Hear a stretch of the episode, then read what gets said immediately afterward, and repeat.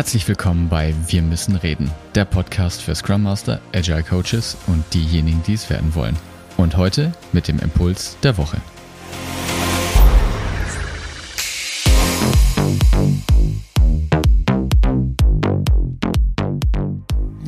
Ja, grüß dich Gott. Schön, dass du auch diese Woche wieder mit dabei bist. Und wenn du diesen Podcast magst und gerne hörst, dann lass uns gerne eine gute Bewertung da und empfehle diesen Podcast weiter. Das wird uns sehr freuen.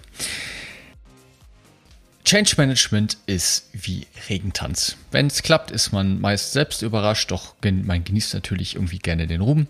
Und wenn es nicht klappt, müssen aber andere weiter daran glauben. Das ist ein ganz netter Spruch, den ich mir ausgedacht habe. Und das soll der Einstieg sein in diese kleine Serie vielleicht, wo ich mit herkömmlichen Change Management Thesen aufräumen möchte und dir eine andere Perspektive anbieten möchte. Die Basis ist ein Artikel oder mehrere Artikel, die ich äh, geschrieben habe und auch veröffentliche, die du dann auf LinkedIn findest. Und du kannst sie gerne dir durchlesen oder auch einfach jetzt hier in etwas informellerer Art und Weise die Audiospur davon genießen.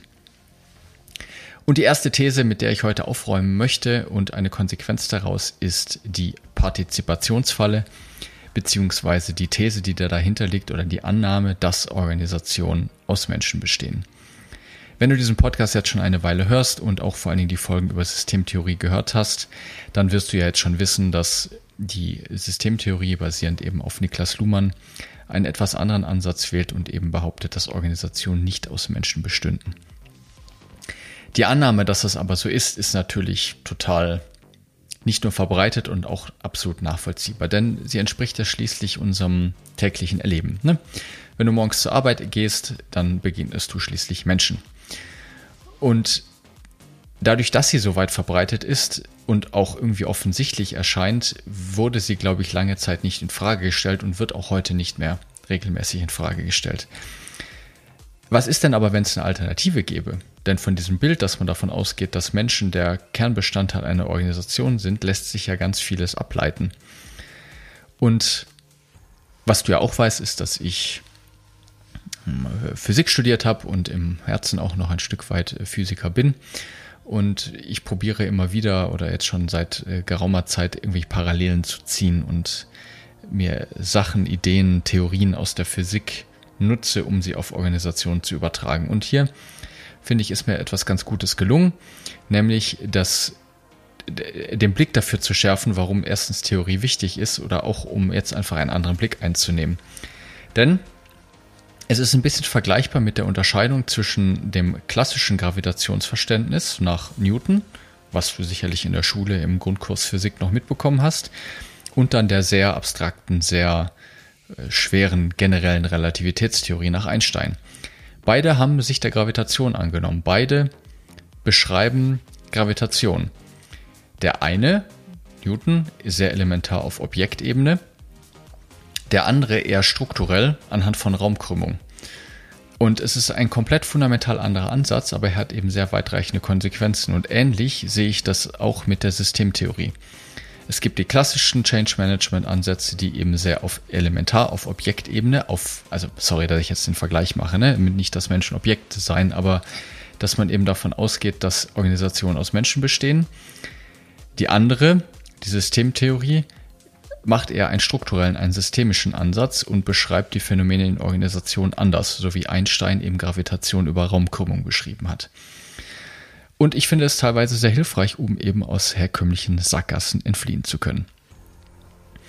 Und eine dieser Sackgassen, die ist eben besonders stark ausgeprägt, ist die Personifizierungsfalle, die sich direkt daraus folgern lässt, dass Organisationen, also wenn man davon ausgeht, dass Organisationen aus Menschen bestehen. Aber dieses zugegebene einfache Erklärungsmodell lässt dann aber auch nur einen Schluss zu, nämlich, dass Personen ausgewechselt werden müssen. Wenn etwas nicht funktioniert, sind Personen diejenigen, die schuld sind. Das ist die Helden- und Schuldigen-Story. Und gerade in Bezug auf Führungskräfte kann ich zumindest häufig beobachten, ist dieser Reflex häufig sehr stark. Ne? Wie oft hast du auch schon den Satz gehört, ja, die da oben in ihrem Elfenbeinturm, ne? die müsste nun mal ausgetauscht werden. Und wenn es nicht mit den eigenen Führungskräften ist, dann auf jeden Fall in der Politik. Aber wie lässt sich denn jetzt erklären, dass obwohl mehrere Male dieselbe Position neu besetzt wurde, sich keine wirkliche Verbesserung eingestellt hat? Wie lässt sich erklären, dass Organisationen fortbestehen können, obwohl die komplette Belegschaft ausgewechselt wurde. Wie kann man erklären, dass Organisationen ihre eigenen Gründer überstehen? Das lässt sich mit dem Motiv von Helden und Schuldigen oder einfach nur über die Tatsache, dass Menschen aus Organisationen, dass Organisationen aus Menschen bestehen, nicht erklären. Also das Narrativ des Helden und der Schuldigen stößt bei diesem Erklärungsversuch ganz klar an seine Grenzen. Genauso, um hier wieder die Parallele zu ziehen, wie man mit Newton keine schwarzen Löcher erklären kann. Es geht nicht. Newton hat das in seiner Theorie nicht vorgesehen, aber wir können es beobachten. Was ist also die Alternative? Und Luhmann schlägt eben hier vor, Organisationen bestehen aus Kommunikation. Und auch das ist wahrscheinlich ähnlich eingängig wie zu behaupten, dass Masse den Raum krümmt, wie es, wie es Einstein getan hat. Wenn man das aber mal akzeptiert und sich an diesen Gedanken angefreundet hat, dann eröffnet sich dadurch eine ganz neue Welt und man kann neue Sachen beschreiben. Ähnlich wie man jetzt durch Einstein eben schwarze Löcher und auch sowas Cooles wie Gravitationslinsen erklären lassen kann. So, und mit der Systemtheorie lässt sich jetzt aber auch zum Beispiel erklären, warum ständig zwischen Outsourcing und Selbermachen hin und her geswitcht wird. Ja? Die Bewegung gerade in Großkonzernen ist so ziemlich im Fünfjahreszyklus. Ne? IT wird komplett externalisiert, IT wird alles komplett internalisiert. Das sind die üblichen Sachen. Die nahtlose Übergang von einer Management-Mode zur nächsten, sei es Management 3.0, Agilität, New Work, you name it. Alles eine Mode nach der nächsten, die sich teilweise aber auch noch überlappen und der ständige Schrei der Belegschaft nach Orientierung, dass Strategie fehlt, dass die Führungsmannschaft nicht richtig ist, dass die Kommunikation nicht richtig funktioniere, der Wunsch nach Vision und Purpose und was es nicht alles gibt. Es ist quasi universal in jeder Organisation das Gleiche.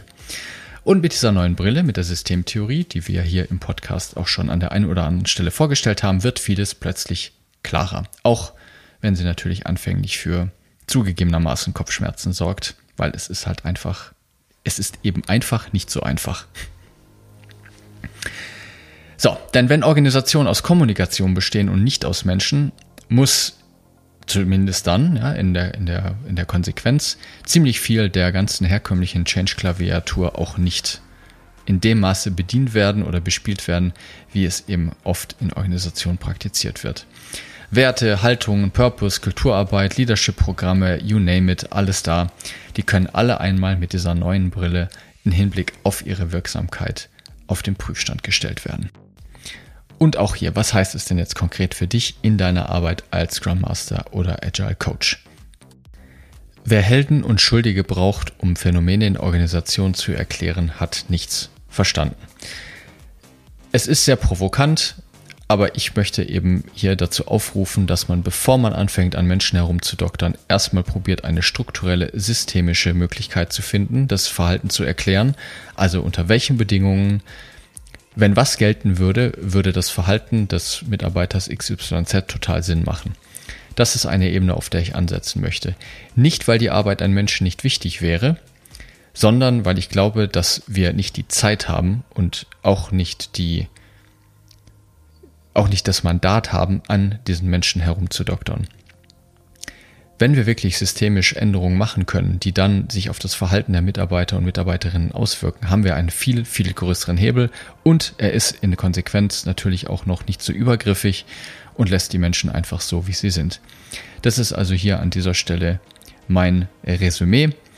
Wir sollten im ersten Schritt auf die systemischen Randbedingungen schauen, bevor wir dann mit den Menschen arbeiten. Beides ist wichtig. Ich würde das eine aber priorisieren. Und für dich natürlich aus dieser Folge, wenn Erklärungen in deinem Team oder in der Organisation kommen, ja, das liegt natürlich an Herrn Müller, an Lieschen Müller oder an Herrn Schulze, weil der natürlich der Superperformer ist, dann sollten bei dir zukünftig alle Alarmglocken angehen, denn hier ist wieder das herkömmliche Narrativ von Helden und Schuldigen am Werke. Und ich glaube, wir sind mittlerweile an einem Punkt, wo wir besser sein können als dieser einfache Erklärungsversuch. Ich hoffe, auch diese Woche hast du wieder was Wertvolles für dich mitgenommen. Ich wünsche dir eine fantastische Zeit, ganz viel Spaß beim Detektivsein, Organisationen wirksam irritieren und gestalten. Mach's gut, lass es dir gut gehen. Dein David.